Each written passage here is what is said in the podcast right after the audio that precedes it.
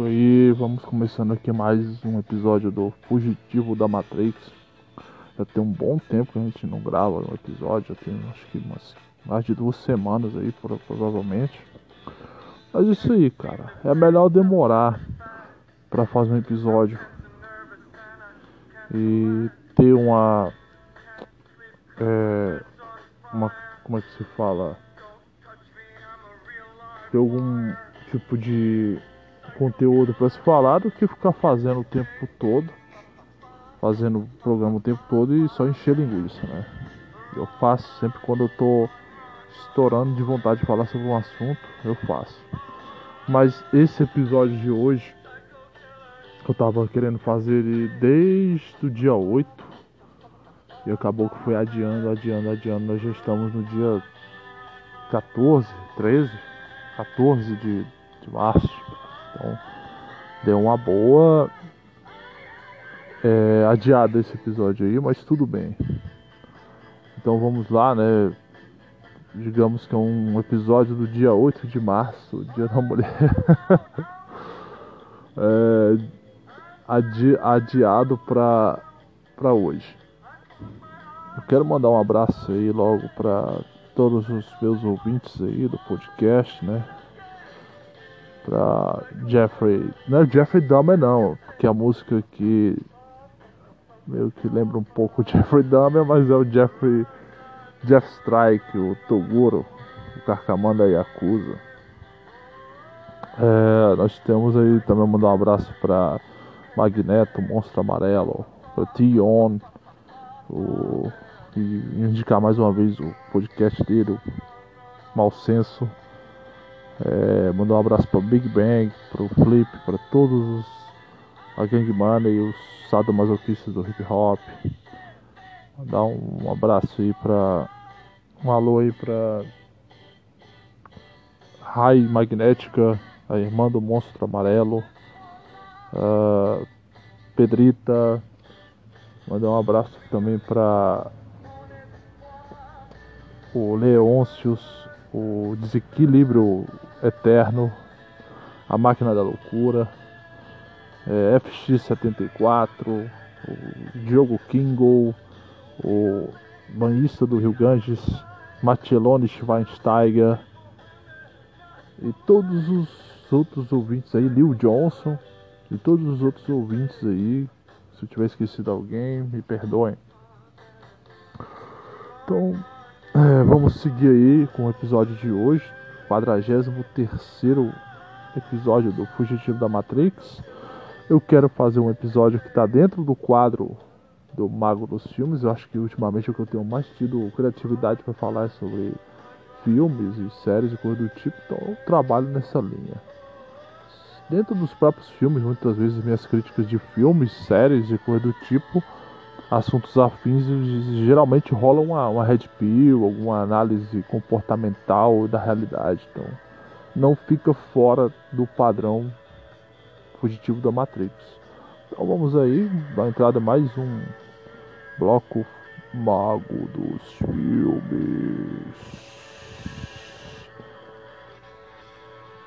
Então é isso. É, vamos começar aí, né? Vou dar sequência com eu como eu falei anteriormente, eu abri várias séries que vão devagar sendo tratados, assuntos aí que, eu comecei, que preciso de alguns episódios para a gente destila, é, des, destrinchando esses episódios.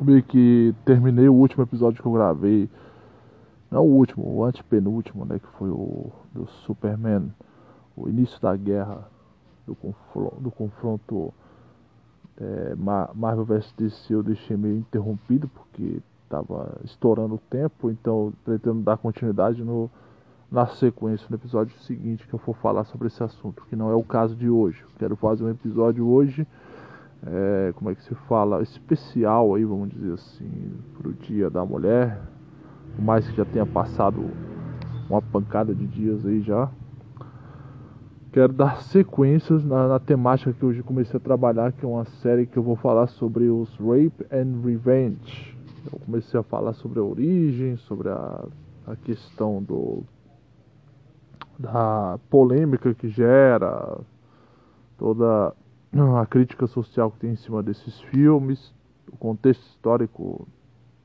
o contexto social que esses filmes foram gerados, se tornaram uma febre durante, principalmente os anos 70 e 80.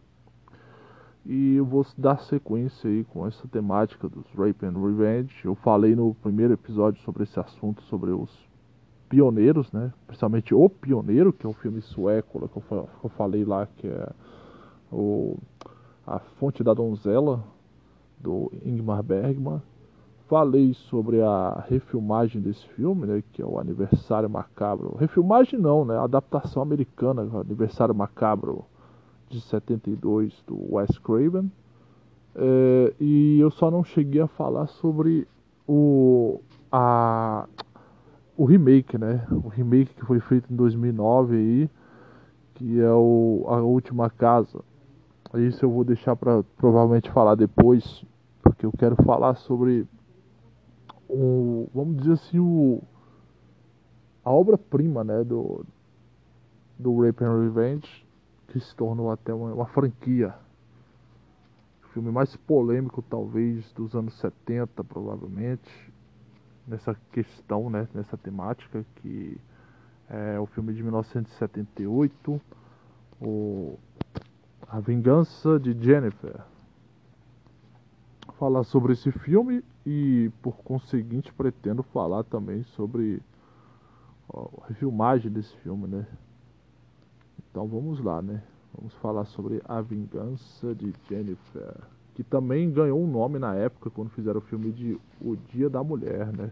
Então por esse motivo é, um, é, um, é o filme aí que eu escolhi para ser o filme especial aí do comemorativo do Dia das Mulheres aí, o, A Vingança de Jennifer. A Vingança de Jennifer, como eu falei, não é o, o primeiro filme que trata do dessa temática do Rape and Revenge, mas é o filme mais que gerou mais polêmica, mais é, foco da, da crítica da mídia né, em cima desse filme. Talvez porque ele foi bem explícito, muito mais explícito até do que os anteriores, né? Esse filme tem pegaram bem forte nesse, nessa temática. É, e eu quero falar sobre o filme. Para começar falando sobre esse filme de 1978, é, ele, ele gerou a, a, ira de vários críticos e do grande muita gente do grande público, né? Porque esse filme não só pela temática que fala, mas ele é muito explícito e, e, e chega a ser até um pouco, aparentemente, na visão de muitas pessoas, uma exploração ali de uma temática extremamente abominável pela grande maioria da cultura. Por mais que exista, né? Agora eu vou entrar numa temática até sociocultural, mas que exista uma, um discurso muito grande hoje em dia nos Estados Unidos e Europa já se tem esse discurso desde o final dos anos 60. Nós estamos vivendo no Brasil aqui uma espécie de reflexo desse período é, horrível aí da cultura, da contracultura e da cultura, né? É que por mais que exista esse discurso idiota, essa ideia de que falar que existe uma cultura do a cultura do. Não vou usar a palavra estupro, estupro, estupro mas vamos falar assim, a cultura da, da violência sexual entre os homens tudo mais, que existe. Mentira. Isso é a maior baboseira que existe na face da terra, é falar que existe a tal da cultura do, do estupro, né? Existe isso, cara, porque se você for analisar friamente, potencialmente, em várias faces das, das, das sociedades humanas do Oriente ao Ocidente, você chegar a uma conclusão de que até principalmente até dentro, entre os mais fascínoros de todas as culturas, dentro da escória da sociedade, na visão da própria escória da sociedade de, de todas as culturas, ocidental e oriental, você, você tem essa parada de que entre os próprios fascínoros, a escória, que são os bandidos, esse tipo de criminoso é totalmente, extremamente abominável extremo para eles, que eles têm um desdém, um, um ódio fervoroso desse tipo de criminoso, se existisse a tal da cultura do estupro, como eles falam, não existiria esse tipo de comportamento tão violento, tão cheio de ódio contra esse tipo de criminoso quando ele acaba indo para a prisão. Então, se a gente olha pela escória da sociedade, pelo mais baixo padrão da sociedade, existe essa fúria, essa não aceitação desse tipo de crime, desse tipo de, de comportamento, quanto mais na própria cultura da familiar, na cultura das pessoas comuns, cara. Não que eu estou falando que não exista esse tipo de crime, existe, mas o, o fato de existir um, tipo de crime que uma minoria da sociedade comete, você não pode dizer que existe uma cultura que aceita isso. Não é como o caso do, do jeitinho brasileiro, o caso do estelionato, que é bem. Como é que se fala? É, como é que eu posso falar? É bem aceito, aceito pela grande parte, grande maioria da sociedade brasileira que sempre acha que a gente é tão, como é que fala, aquele pensamento que, que é muito latino, não é nem só brasileiro, mas é muito latino, muito desses povos mediterrâneos, inclusive, de que a gente é tão explorado pelas autoridades, pelos governos, e que a gente também tem que tirar a nossa fatia desse grande bolo. Isso aí sim é uma cultura mesmo do, da corrupção, a cultura do, do, de tentar se dar bem. Isso existe, a cultura do, jeitinho brasileiro, como se chama aqui no Brasil, eu chamo de jeitinho carioca. É, e também não só no Brasil, mas uma grande parte desses países que tem essa, esse, na cultura, a corrupção, o descaso das autoridades há grande tempo já dentro da sua cultura. Mas assim, ao contrário disso, que é uma cultura de verdade, a cultura do estupro, não existe, velho. Não existe isso em sociedade nenhuma talvez, e olha que eu vou colocar um talvez com parêntese grande, aconteça que exista algum tipo de cultura dessa entre sociedades extremamente primitivas, como algumas tribos indígenas que acontece talvez de existir uma espécie de pseudocultura da pedofilia, de que algumas mulheres, quando já ouvi relatos e li sobre o assunto, que algumas moças quando menstruam, chegam à sua, sua puberdade, elas têm que fazer uma espécie de ritual de é, fertilidade com vários homens da, da tribo para poder engravidar dos melhores guerreiros, meio que poderia ser chamado de uma espécie de cultura e não se pode dizer também que isso é, é amplamente aceito por todos e em todas as tribos. Eu só estou dando uma, uma visão sociocultural antropológica de uma um segmento separado da sociedade. Agora, a própria sociedade em si, no geral, tanto é, ocidental como oriental, é, abomina totalmente esse tipo de comportamento. Por mais que alguns países tenham algum tipo de comportamento por parte dos homens mais, é, como é que eu posso dizer, um pouco mais é, alfa, né? Um tipo de comportamento mais sexualizado, mais pra frente, até um pouco desrespeitoso. Mas assim, você vê que não, não é que exista uma cultura do estupro nesse caso, é que é um próprio fator mesmo preponderante desse tipo de comportamento de cada cultura. É normal, não estou falando que é normal a agressão sexual e coisa do tipo, mas é muito mais comum é, pessoas do, do sul, da Europa, mediterrâneos, latinos, teriam uma, uma, aquela questão de mexer com as mulheres com mais facilidade, de serem até um pouco até irritantes assim desse, desse fato, do que pessoas do norte da Europa mais frias, mais geladas, com culturas um pouco mais é, menos é, como é que se fala, culturas um pouco menos é, receptivas para esse tipo de coisa. Mas isso não quer dizer que não exista um grau de quantidade de violência sexual contra a mulher é, maior num país que os homens são muito mais para frente do que, do que num país em que os homens são mais na dele escaladões. Muitas vezes até em, se a gente for olhar, não estou dizendo isso com dados estatísticos aqui para provar, mas se você for olhar em, em países que aparentemente parece que os homens são muito frios nas deles, que não mexe com as mulheres, não falam nada, você vai ver talvez até um índice maior de ataque de violência sexual contra as mulheres é, por baixo do pano aí do que num país que os caras ficam ali passando psiu, subiu e até dizendo algumas obscenidades, cara. Então, assim, isso não prova nada, isso é pura baboseira feminista. E agora, pra gente não se prender muito nessas dialética aí sobre comportamento e, e até não entrar muito profunda, profundamente nessa questão feminista que dá até dor de cabeça entrar nesse assunto, vamos falar sobre o filme mesmo, A Vingança de Jennifer. É, e vai tratar dentro da sua própria temática do filme sobre alguns desses assuntos aí. Vamos falar do diretor desse filme, né? O Meyer Zart. Meyer Zart. É, esse diretor é, ele é de, de origem hebraica, origem israelense. Ele. Então a gente pode falar o nome dele mais ou menos como seria. É porque ele é, é britânico, né? E ele nasceu no, no, no Reino Unido, mas é de, de famílias. Família israelense americana, né? Meir Zart. Se fosse falar no hebraico, isso seria Meir. É... Então vamos lá, né? Ele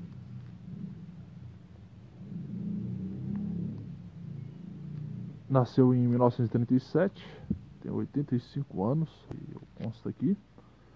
Filmografia desse diretor, né? Vamos falar sobre a filmografia dele. Antes de eu falar sobre a filmografia dele, eu vou falar sobre a filmografia dele logo depois, eu, que é pequena, pelo que mostra aqui. Então depois eu, falo sobre a curiosidade da ideia de ele fazer esse filme, né? Então assim, a filmografia desse filme é o seguinte, é, do desse diretor.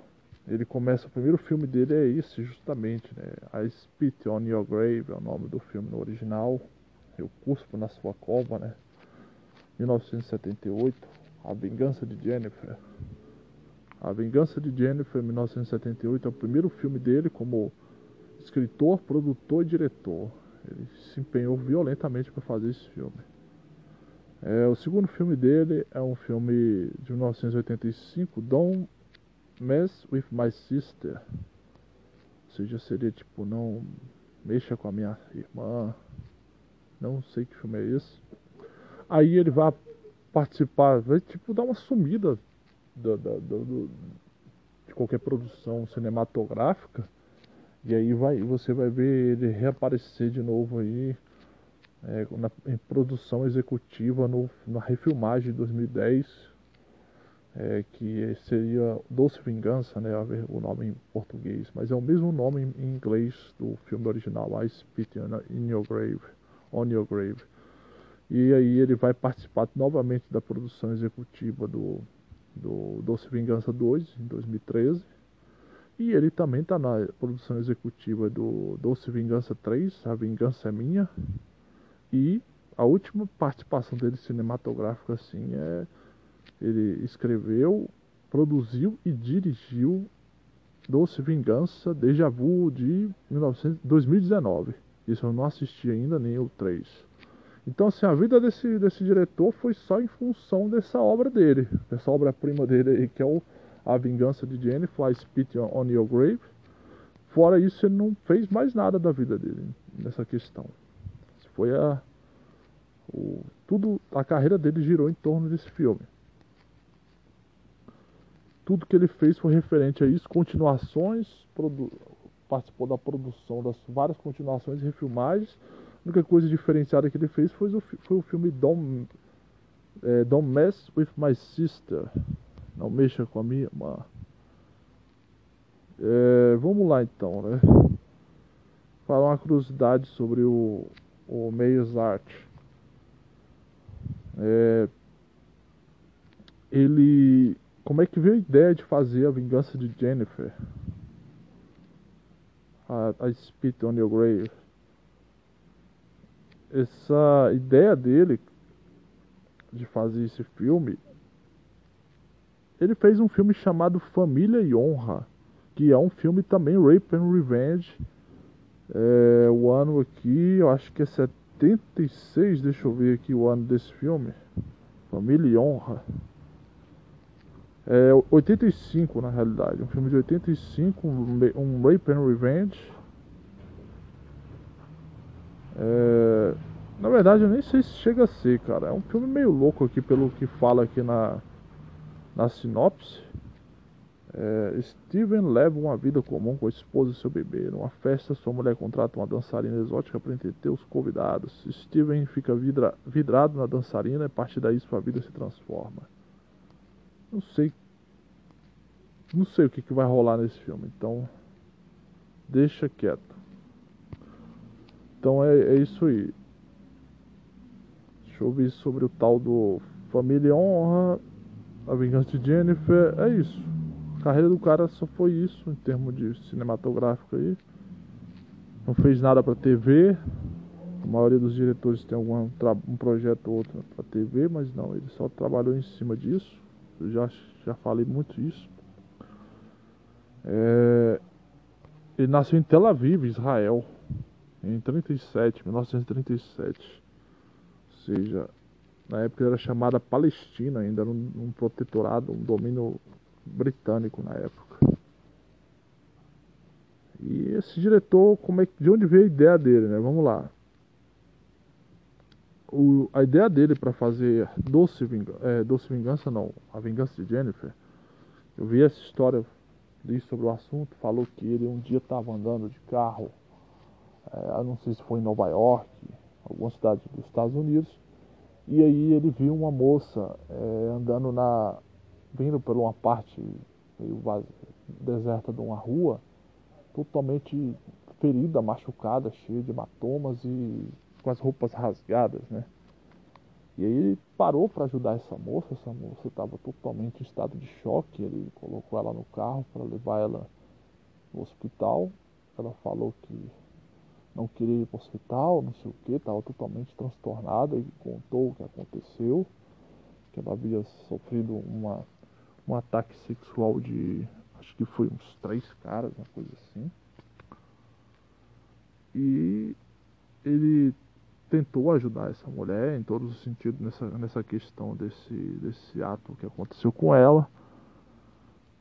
E ele acho que isso tocou tão fortemente a, a, a pessoa do, do, do Meyers que ele resolveu escrever um roteiro em cima disso aí, né? E aí ele, baseado nessa história que aconteceu, não, não que a história da, da Jennifer Hills do, do filme tenha a ver com essa história, mas é um algo similar assim, na questão do do crime né, que foi perpetrado. E, e assim, aí ele resolveu fazer esse filme. E é isso. É a história que. a curiosidade que eu tinha para falar, né? Então a gente pode, podemos falar aí sobre o restante do elenco. Vamos falar logo sobre a atriz principal, que fez a Jennifer Hills. E aí.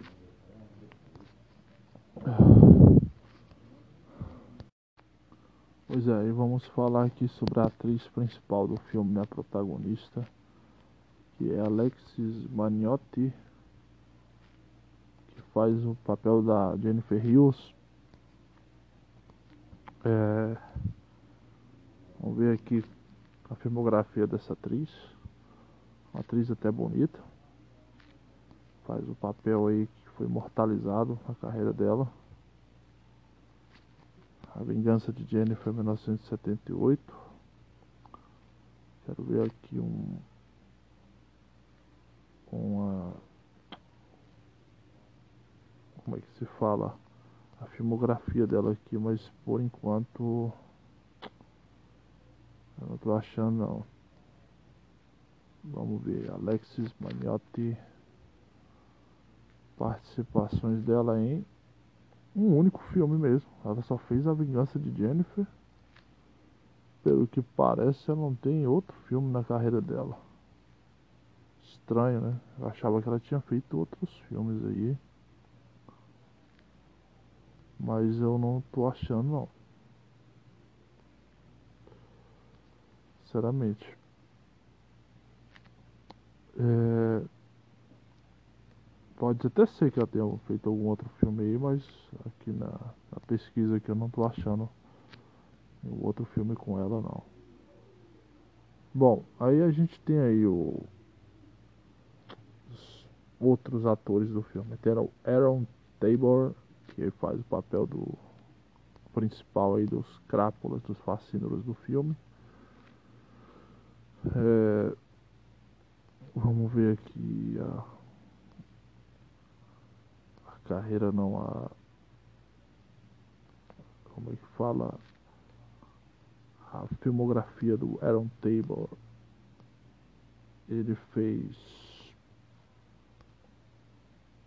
filmes como. Vamos ver se ele fez algum outro filme fora A Vingança de Jennifer. Eu creio que ele fez, que ele tem um rosto que lembra um rosto padrão de alguns vilões aí. É, pelo que mostra que ele só fez mesmo A Vingança de Jennifer e eu não tô vendo mais nenhum outro filme na carreira desse, desse ator. Estranho, porque ele tem um rosto familiar. Vamos ver aqui se tem outros filmes aqui. Pode ser até que produtor e ator, conhecido como A Vingança de Jennifer, 78, Acting Class, 2005 e Enfermeiros Lista dos Doces, 1974. Nenhum desses filmes eu conheço. É, ele faz o papel do, do líder da, da, da, quadrilha aí que vai tocar o terror com a própria da Jennifer. É, vamos ver outro, outros atores aqui importantes que a gente possa falar no filme. Sinceramente, Hum, temos. Eu acho que a gente só. Quem merecia ser falado aqui era só esses atores, os outros coadjuvantes aí. Talvez nenhum muito. Tem o Anthony Nichols, que é um dos, dos crápulos aí também do filme. Esse já tem uma, uma, uma, uma carreira um pouco maior, né? Vamos ver. Em 76, esse Anthony Nichols ele fez a Profecia. 68, antes disso, ele fez um filme chamado Si, com Malcolm McDowell. 58, ele fez o, o drama de Dunkerque, filme de guerra. É, 65, ele vai fazer Otelo, com Laurence Olivier. 49, ele fez Coração Amargurado. E eu, talvez, pelo que diz aqui, o último filme ele fez depois A Vingança de Jennifer, em 78. E o último filme que mostra aqui que ele fez foi Piton 2, A Cobra Assassina, 2002. Anthony Nichols, inglês, ator inglês. É... E aí vamos ver, temos Só mesmo. Só esses atores mesmo que a gente. Tem o Richard Pace, né? Que faz o papel do, do, do maluquinho, né? Do amigo perturbado aí, meio, meio deficiente, meio. Deficiente não, né? Meio lento, meio retardado, se a gente pode usar essa palavra, da quadrilha dos, desses amigos crápulas que se reuniram para acabar tornar um terror a vida da pobre da Jennifer. O Richard Pace. Richard Pace tem na carreira dele. Cara. Tô caçando aqui.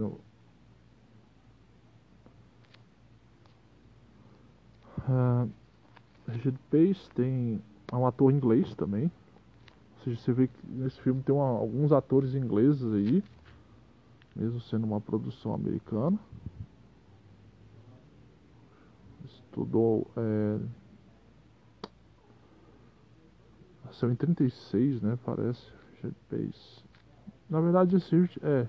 Só mostra aqui que ele fez a vingança de Jennifer, não mostra mais nada que ele tenha feito. Então é isso, a gente já falou sobre o elenco de A Vingança de Jennifer. Vamos falar sobre o filme mesmo agora. que é o que importa. Bom, vou falar sobre A Vingança de Jennifer. Esse filme, cara, começa com, com a Jennifer Hills, a protagonista, viajando de carro para uma cidade pequena, uma cidadezinha do interior, próxima a Nova York ali, pelo que aparenta ela é uma nova iorquina.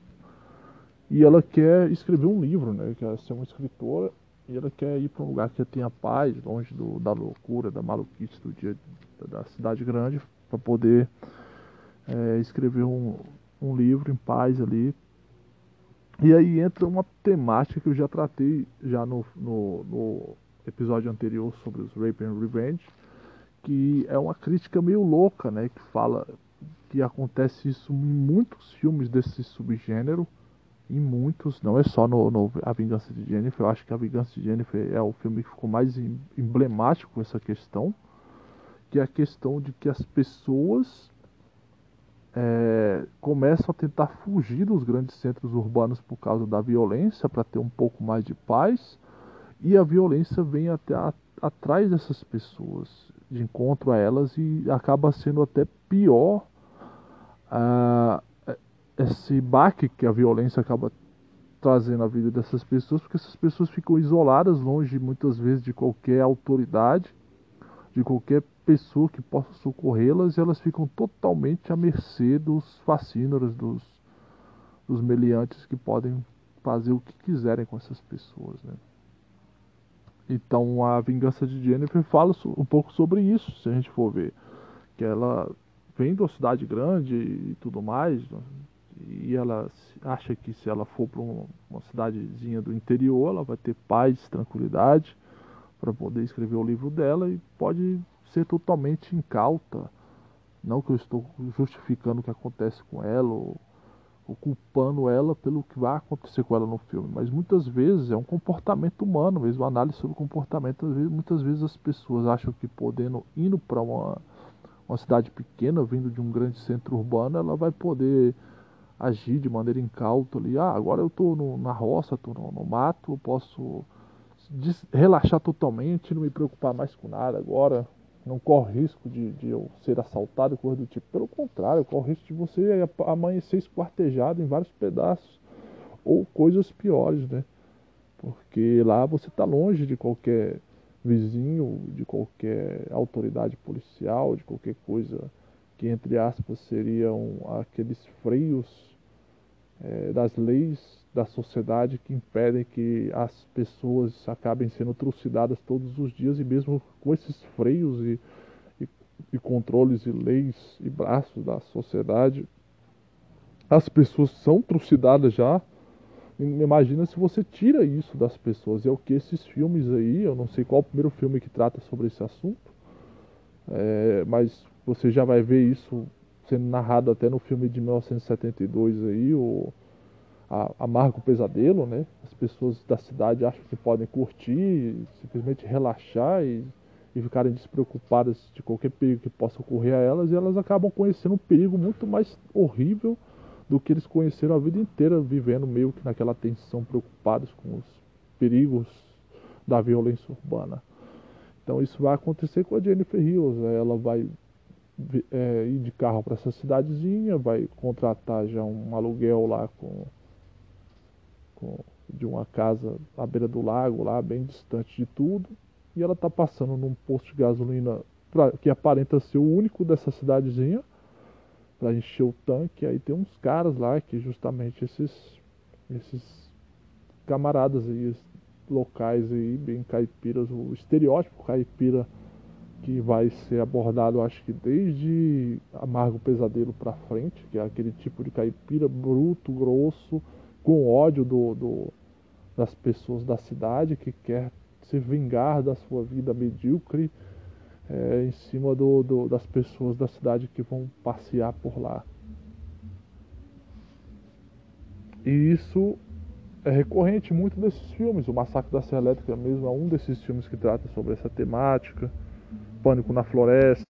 Pânico na Floresta, o aquele quadrilha de sádicos, muitos filmes que tratam sobre esse, esse, esse, essa temática. E aí o que acontece? A Jennifer Hills dá de cara com, com esses. pede para encher o tanque dela e começa a receber umas piadinhas dos caras do, desse grupo de, de amigos ali que ficam sem fazer nada o dia inteiro na frente desse posto de gasolina. E o dono, você não sabe se ele é dono ou se ele é empregado do posto, mas aparentemente parece que ele é dono. Ele meio que é, já começa a jogar uma piadinha em cima da Jennifer, não sei o que, ela já, sem querer, ela acaba molhando ele, molhando a, a roupa dele com alguma coisa lá, acho que mangueira de gasolina, não sei, e ele fica meio que passando por, por idiota na frente dos colegas dele, e ele fica revoltado com isso, né, e ela meio que fez, meio não, fez isso sem querer, né, e ela vai para para a casa que ela aluga e começa a tentar aproveitar a paz e sossego do lugar. E aí ela faz compras, né? um pouco afastado da, da, da, onde fica o mercado, essas coisas, e, e, o entregador é um dos carinhas aí que é amigo, por acaso, desses caras aí do posto de gasolina. Que é justamente o, o que eu falei que é o Richard Pace, né? um ator aí que faz o papel do cara que é meio lento, meio PNE, meio. Não vou usar a palavra retardado que eu acho que pesa muito, é uma falta de respeito até com as pessoas que têm algum tipo de problema psico, é, ou de raciocínio, coisa do tipo, mas ele aparenta ser aquele típico carinha meio. Uh, algum tipo de problema é, social de comportamento. É, e aí ele vai entregar o, as compras para Jennifer, a Jennifer fica meio que feliz, dá uma bitoquinha no, na bochecha dele. E ele fala, você deve ter um namorado, não sei o que, você não tem namorado não, aí a Jennifer, isso só tem nesse filme A Vingança de Jennifer, inclusive nas refilmagens não tem esse tipo de diálogo, que na hora que ele está entregando as compras para ela, ele pergunta para ela se ela tem namorado, e ela fala que está sozinha ali, que ela tem muitos namorados na, na, cidade. Aí meio que eu não sei se eles resolveram tirar ela, esse diálogo que ela fala isso no, no Doce Vingança, porque talvez tentaram usar isso como justificativo no filme de 78 para dizer, ó, oh, tá vendo? A mulher já era uma vadia, por isso que aconteceu isso com ela. Então meio que tentaram causar polêmica, eu acho, tiraram esse, esse diálogo aí. É... Não sei porquê. E aí, beleza, ele começa a ficar meio que apaixonado na, na Jennifer. Ah, ela é tão bonita, não sei o que. Os caras ficam sacaneando ele, dizendo que era a namorada dele, não sei o que. E ele fica meio acanhado aí. Eles resolvem: Ó, oh, vamos lá visitar tua namorada. Aí eles resolvem dar uma espécie de corretivo nela. Falam que ela é uma garota arrogante da cidade que acha que os. da cidade grande, que acha que os os caipiras, ele não usa essa palavra, mas o pessoal da cidade pequena é um bando de otários, idiotas, que gosta de fazer de idiotas, e ele vai dar uma lição, eles vão dar uma lição nela. E aí eles vão até lá, né? E, e acaba que começa, né? A cena do meio do filme aí, que é a cena bem longa do, do ato mesmo, né? Que vai acontecer, que eles começam a brincar com o psicológico dela, torturar psicologicamente a Jennifer, é, cercar ela. E aí eu não vou dar uma descrição de tudo que vai acontecer, que eles acabam levando ao, ao ápice, espancam ela, batem nela, e aí eles vão fazer as hediondidades, as atrocidades sexuais aí com a Jennifer Hills. E aí todos esses caras acabam é, tendo esse tipo de comportamento tenebroso aí com a Jennifer Hills, inclusive o carinha que é o, o meio lento lá, o, eles ficam implicando com ele que é o namorado dela, o entregador. E aí, depois que usam e abusam, né, tocam o terror com ela, eles falam pro carinha matar ela, né? Dão um canivete para ele, falam, ó, vai lá, volta pra lá na casa dela lá e mata ela. E aí ele volta lá, fica meio com pena e resolve não matar ela. E vai embora e eles ficam, beleza, acreditam que o carinha matou ela e seguem com a vida deles, como se nada tivesse acontecido. E aí o que acontece? É, ela sobreviveu, né? Como eu disse, se recupera. E aí é muito louco essa parte do filme pra frente, porque até então o filme, nossa, você fica ali, você tem pena, sabe? Você não tem prazer de ver o que acontece com a Jennifer Hills, né? É uma cena até forte, bastante forte em relação a vários filmes da, é, de antes desse daí, pra, até alguns depois desse daí, não chegam aos pés em termos de terem as cenas tão fortes. E assim,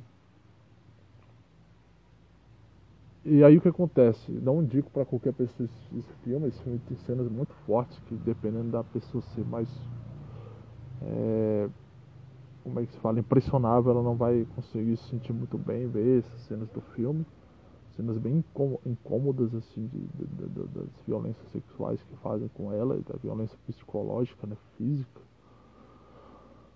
E aí a Jennifer se recupera, vai se recuperando do, dos ferimentos que que ela sofre, e daí pra frente você vê umas coisas muito sem noção nesse filme, né? Que é coisas que eram muito padrão desses filmes da época, né? Que ela começa a, tipo, ficar ali, né? Tipo, aproveitando a paisagem, descansando como se nada tivesse acontecido, entendeu? E você fala, caramba, velho. Aí depois ela começa a arquitetar a vingança dela contra os caras, né? Não é um spoiler assim, todo mundo sabe o que acontece no filme. O próprio nome do filme se chama Vingança de Jennifer, então você sabe que ela vai se vingar do que fizeram com ela, né? Então, isso não é bem um spoiler. Então, o que, que acontece? Daí pra frente a vingança dela é meio estranha, porque ela começa a tentar seduzir os caras, entendeu? Ela se veste toda bonitona, toda até mais sensual do que ela se vestia no início do filme e começa a seduzir um por um dos dos fascínoras que estavam envolvidos no que aconteceu com ela, ela começa a arquitetar sua vingança. E assim, a vingança que ela arquiteta para cima dos caras, velho, é bem abaixo do que ela passou ali e você fica até meio frustrado, sinceramente, por, com o, a forma como foi conduzida essa vingança no, nas cenas do filme. Só tem, sinceramente, uma das vinganças que acontece no filme que chega a ser à altura do que ela passa com, com esses caras aí. E o filme deixa a desejar muito, sinceramente, nessa questão da vingança. Eu não vou dar também o spoiler de dizer como é que é essa vingança, que é a única que está à altura da, do que ela, os caras mereciam ter é, sofrido a, a vingança pelo que fizeram a ela. Então é isso. Esse é a vingança de Jennifer. E aí, aproveitando o ensejo aí, a gente pode falar sobre a refilmagem, né? Logo na sequência. Ou seja, de 78 a, a 2010, a gente tem um tempo cabuloso que passou aí, né? A gente tem 30 anos mais ou menos aí desde o filme, mais de 30 anos, um pouco menos, um pouco mais de 30 anos, isso mesmo. E você vai ter essa refilmagem aí. Eu lembro da, quando anunciaram que ia ter a refilmagem de A Vingança de Jennifer, o nome em inglês é o mesmo nome, inclusive eu já falei que o, a produção aí tava o Zeyer é, Meyers Art, né, que é o diretor do, do Vingança de, de Jennifer in, in, envolvido, né? Mas aí o diretor desse filme é o Steven R. Monroe. Filme de 2010, Doce Vingança, em português mudaram o nome do, do, do filme. E o, o que, que acontece? Mas em, é, em inglês continuou a Spit on Your Grave, continuou o mesmo nome. E aí vamos ver né, a filmografia desse Steven R. Monroe, é, diretor que nasceu em 64, 15 de setembro de 64. Parece que, pelo que tudo indica, ele está envolvido, pelo menos no mínimo, nos dois primeiros filmes aí do, dos dois filmes da, da do Doce Vingança.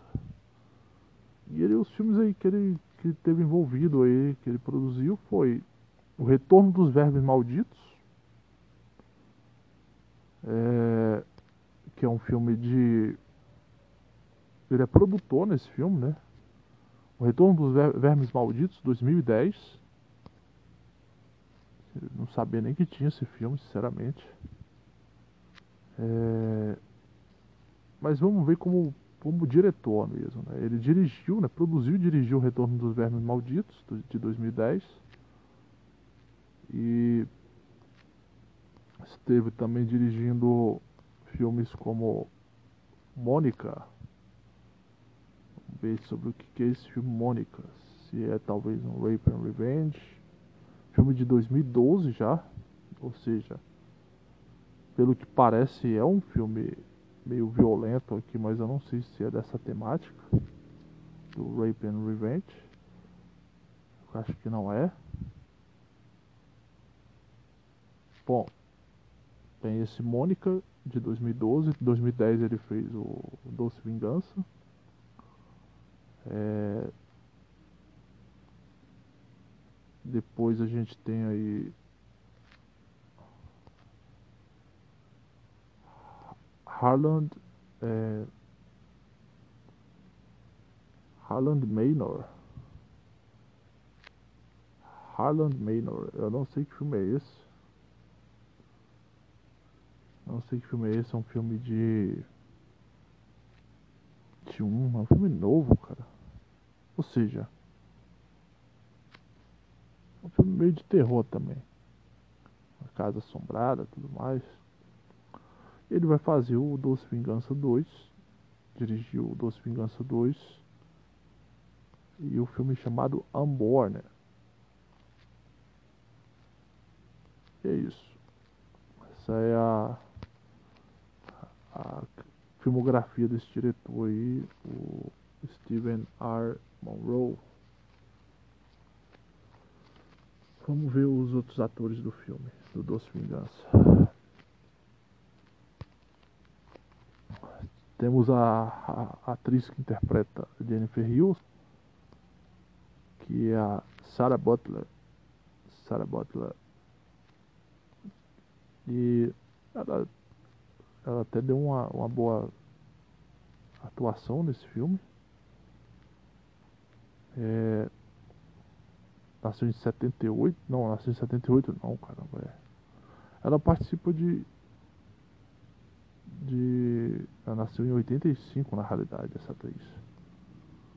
Bom, os filmes que ela vai, vai atuar aí, vamos ter o um filme depois de Doce Vingança de 2010, ela aparece em 2013 no filme Perigos da Mente. Depois, 2013, Dementes. 2014, Free Fall. 2015, Doce Vingança 3, A Vingança é Minha. 2015, 17, ela faz Moon Trap. E 2017, Amante Obsessivo. É, a gente vê que ela fez outras coisas aí, fora ficar só no, no mesmo tipo de filme. Ela também é produtora executiva também, ela não é só atriz não. Depois a gente tem o, o, para mim o melhor ator desse filme, né, do Doce Vingança, que é o Andrew Howard, que faz o papel do xerife extremamente calhordo, o cara mais calhordo do filme, um ator muito bom. Um ator galês, esse ator, Andrew Howard. É, vamos ver o que, que ele fez. Ele fez Busca Implacável 3 em 2014. 2009 ele fez Rios de Sangue. 2021 O Dono de Kingstown. 2007 A Cadeira do Diabo. Em 2010 ele fez Pig. 2011 Sem Limites e o em 2020 dois estranhos, dois estranhos distantes. Bom, aí a gente tem o gordão, o grandão bobão do filme, que é o Daniel Francese. O cara que tem uma morte bem cabulosa. É... Ele fez Bully em 2001, Looking, o filme, 2016, Meninas Malvadas, 2004, Doce Vingança, 2010, Killer Pad, em 2008, Teoria Mortal, em 2009. Os filmes que esse ator fez. Tem o Chad Lindbergh, um ator até conhecido de outros filmes, que faz o papel do, do cara que, é o, que trabalha no mercado, que é o, um amigo meio bobinho da, do, do grupo aí, que tem alguns problemas é, mentais aparentemente. Chad Tyler Lindbergh. Ele faz o Velozes e Furiosos de 2001. Ele é o carinha meio bobo lá que bom da mecânica. Portais do Além em 2014. Security com Antônio Bandeiras, né? Em 2017, O Céu de Outubro, 1999, Adão e Eva, 2005, A Maldição de Amélia, 2008, e My Big Break 2009. Bom, tem o Rodney Eastman, um ator que eu já vi também em filmes aí, que faz o papel de um dos caras também do grupo de bandidos malignos aí. Ele já fez uma porrada de filmes, esse ator, esse Rodney Eastman. Ator de 67, tem 54 anos, ator canadense de Montreal. Ele fez uma porrada de filmes aí, ó. Ele, o primeiro filme dele provavelmente é A Hora do Pesadelo, Os Guerreiros dos Sonhos. A Hora do Pesadelo 3, Os Guerreiros dos Sonhos, dos Sonhos de 87. Ele era novinho nesse filme. Ele faz o Joey, né? O menino que é mudo no filme. Depois ele reaparece na Hora do Pesadelo 4, O Mestre dos Sonhos de 88. Depois ele faz o mesmo papel, inclusive, né? Depois ele faz A Arma Proibida, 1989. The Dancer 2000, Todo Sonho Tem um Preço 99, Conspiração do Silêncio 1996, é, Amigos Até que a Morte os Separe 1999. Tem outros filmes aí, mas pra gente não perder muito tempo falando dos atores, já falamos dos, dos atores mais importantes aqui do, do filme, né? A gente não tem tanta gente assim. Vale falar do Trace Walter, né? Que é o velho que, que aluga a, a, o chalé lá pra Jennifer. Ator de Nova Jersey, o Trace Walter. Que nasceu em 47, tem 74 anos. Ele atuou em 1984 no filme Conan, o Destruidor. Em 1989 ele está em Batman. Em 84 ele faz Ripple Man, a Onda Punk 2000, Quem Não Matou Mona.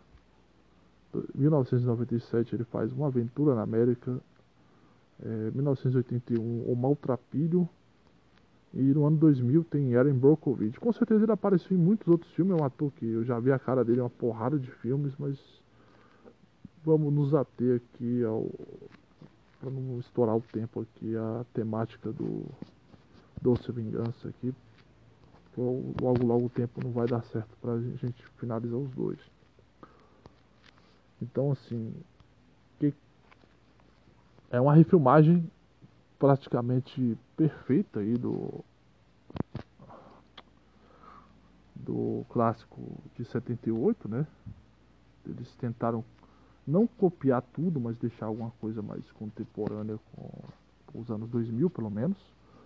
É, tem toda aquela temática da Jennifer Hills é, ir para essa cidade pequena e aí os caras mexem com ela e ela meio que dá um toco nos caras, eles ficam ressentidos e tem a questão do cara que é meio tem um probleminha mental lá que é entregador e os caras aproveitam isso para botar uma pilha nele, vamos lá visitar tua namorada, a mesma coisa que acontece no, no filme de 78 acontece nesse filme, só que de uma maneira mais bem é, parece que é mais bem emendado, mais bem.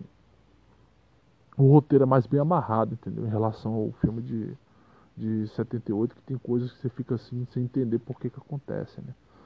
E, e assim, aí a, a coisa que vale a pena se falar desse filme é na hora que vai chegar o momento do, do ato mesmo brutal ali que vai acontecer com a Jennifer, que eles criam todo um arco de suspense que vai matando você psicologicamente, porque você sabe que merda vai acontecer com a Jennifer, né? Só que você não sabe como vai acontecer e eles ficam matando você na unha até a hora de chegar esse momento. E quando os caras invadem a casa dela, começa a torturar ela mentalmente, psicologicamente de uma maneira muito bem trabalhada. Eu até falei no quando eu comentei sobre o, a refilmagem de quadrilha de sádicos, né, que é o Viagem Maldita, eles trabalharam muito melhor isso no Viagem Maldita, essa questão da tortura psicológica. E também é bem perturbador a forma como eles também fazem essa tortura psicológica no, com a Jennifer desse Doce Vingança. E chegam, eles nem chegam ter, no final a, a, a finalizar o, o ato assim, da, da, violência sexual, não chegam nem a, a perpetrar realmente esse ato com ela ao ponto de que ela acaba fugindo deles. E aí quando você pensa, agora acho que ela escapa, o negócio piora, né? Porque aí ela dá de cara com o policial, o xerife aí, que é o melhor ator do filme, e leva ela pra casa dela, e acha um, um baseado lá que ela tava fumando, uma cerveja que ela tava bebendo, e começa a falar que ela. Ah, mas como é que você tá falando que os, os rapazes tão bons da cidade estão fazendo isso com você, não sei o que, e eles aparecem, aí daí pra frente o negócio fica feio, né? Aí eles começam a tocar o terror com ela e ela tenta fugir pra mata. Eles lá é que eles começam a tocar o terror mais violentamente. todos eles agridem ela, torturam ela, é, fazem as atrocidades sexuais que tem que fazer com ela. O pior deles, inclusive, que faz as piores atrocidades com ela é o próprio xerife, né? Que ele realmente ele acaba sodomizando ela, né? Ele fala que ah, eu gosto é por trás e essa hora se dá uma pena da Jennifer, assim, porque é, você vê que ela sofre bastante e, e aí eles resolvem matar ela, né? Resolvem matar ela. Ela vai caminhando desorientada para o rumo de uma ponte e eles resolvem, vamos, vamos apagar, né? O, queimar o arquivo, dá problema. E aí o xerife começa a tentar dar uns tiros, é só que ela se joga dentro do rio, dentro do lago, né? E aí eles pensam, ah, beleza, ela morreu, tudo bem. Eles acham que acabou. A Jennifer sobrevive, né? Eu ia falar ressuscita, ela sobrevive. E aí, a partir do momento que ela sobrevive, ela começa. Ela muito mais crível, né? O, espírito de vingança que vem nela do que a Jennifer Hills lá de 1978, que começou a seduzir os caras e tudo mais, como se, agir como se nada tivesse acontecido. Nesse filme, ela fica totalmente transtornada, cara. Parece que, tipo, vira um, um, o próprio reencarnação da vingança, entendeu? Ela, a forma de expressão dela não é mais é uma pessoa totalmente fechada e psicótica. Ela começa a ir atrás de um por um e arquitetar uma vingança muito bem elaborada, ao estilo quase de jogos mortais. E ela se vinga muito bem de um por um. Não vou dar spoilers. Eu, quem gosta desse tipo de filme é obrigatório assistir Doce Vingança. As vinganças são muito boas. O ápice do filme realmente é as vinganças que são muito bem trabalhadas e então são bem à altura aí do que eles cometeram com ela. Ela age até de maneira cometendo uma, fazendo uma espécie de justiça poética é, de acordo com o que cada um fez com ela. Ela começa a falar até frases que cada um deles falou no ato que eles estavam fazendo as coisas com ela. Ela começa a agir e repetir o que, que eles falaram para ela na hora. Isso é bacana. Então eu tá estamos terminando o episódio aqui, né? Então vamos despedindo aí. Eu indico aí essa dobradinha aí. A Vingança de Jennifer e a sua refilmagem Doce Vingança. Na minha opinião, o Doce Vingança é gigantescamente superior à Vingança de Jennifer. Todos os sentidos, sentidos técnicos como fotografia, atuações, o elenco também é muito melhor. Mas, inclusive as próprias cenas, a, do, como é que fala, a tensão psicológica, a tortura psicológica, as próprias cenas mesmo da violência é muito mais bem trabalhada e a própria vingança em si é satisfatória, você sente a sua alma lavada quando acaba, né? Então é isso. Vamos terminando aqui esse duelo, é, a vingança de Jennifer e Doce Vingança. Até a próxima, meus camaradas, além da